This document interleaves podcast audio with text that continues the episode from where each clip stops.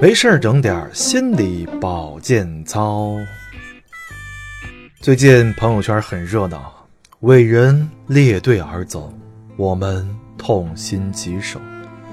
痛心疾首的表现是，打开朋友圈，看到的都是你。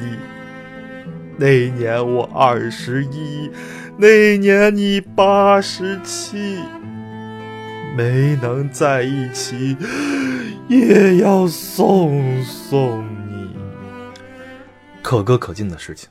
不过呢，偶尔也会出现一个乌龙，比尔盖茨被当成霍金带走了。这种对伟人的敬意啊，不是我们今天要谈的内容。我们说一说朋友圈的这些现象。朋友圈是一个很有意思的地方，可以看到众生百态，看到大家关心的地方都在哪里。这些日常发的每一条动态，其实就是我们在有意无意的做着印象管理。前面我们讲了刻板印象，正是因为印象的形成过程曲折复杂且非理性，我们才能进行所谓的印象管理。那么，什么是印象管理呢？它其实是人们试图管理和控制他人对自己所形成的印象的整个过程。而朋友圈呢，就是一个个人印象管理的平台。像我。生活中就是一个脑袋大脖子粗，不是大款不是伙夫的人，日常生活平淡如鸟。可是，但是，可但是，我但凡能想到看到一些有意思的事情，就赶紧发朋友圈。高尚点说，希望将喜悦平和分享给大家。通俗点，就是希望给大家营造出来一个逗逼洒脱的形象。这就是我的影响管理。现在。你们可以翻一翻朋友圈，看看别人的印象管理都是怎么做的吧，有没有中招？印象管理这种方式，我们即使之前没听过，也会常用到。例如见陌生人时，逢年过节面见长辈时，面试时、相亲时等等。著名的印象管理代言人孙悟空，我们来听听他的前任牛夫人是怎么评价他的。以前陪我看月亮的时候，叫人家小甜甜。现在新人胜旧人了，叫人家牛夫人，小甜甜。啊，这个除了孙悟空呢，历代的开国皇帝啊，为了营造名正言顺、知人善任的形象，总会弄一些神迹出来。比如出生证明一定要高大上。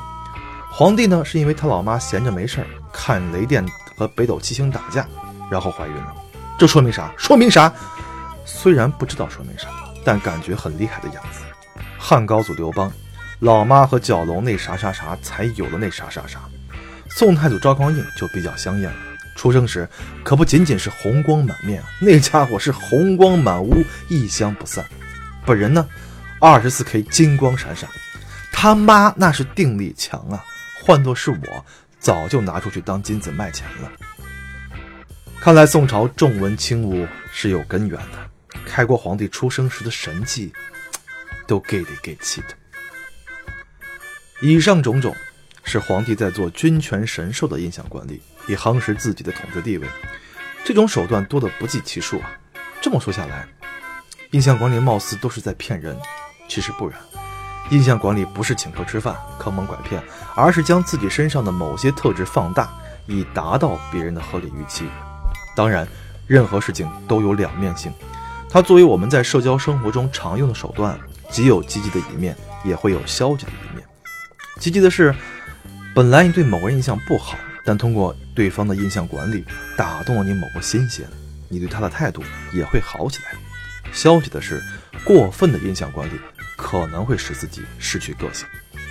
所以，印象管理还是要有意的去使用的。如何去使用呢？下一讲我会给大家讲讲。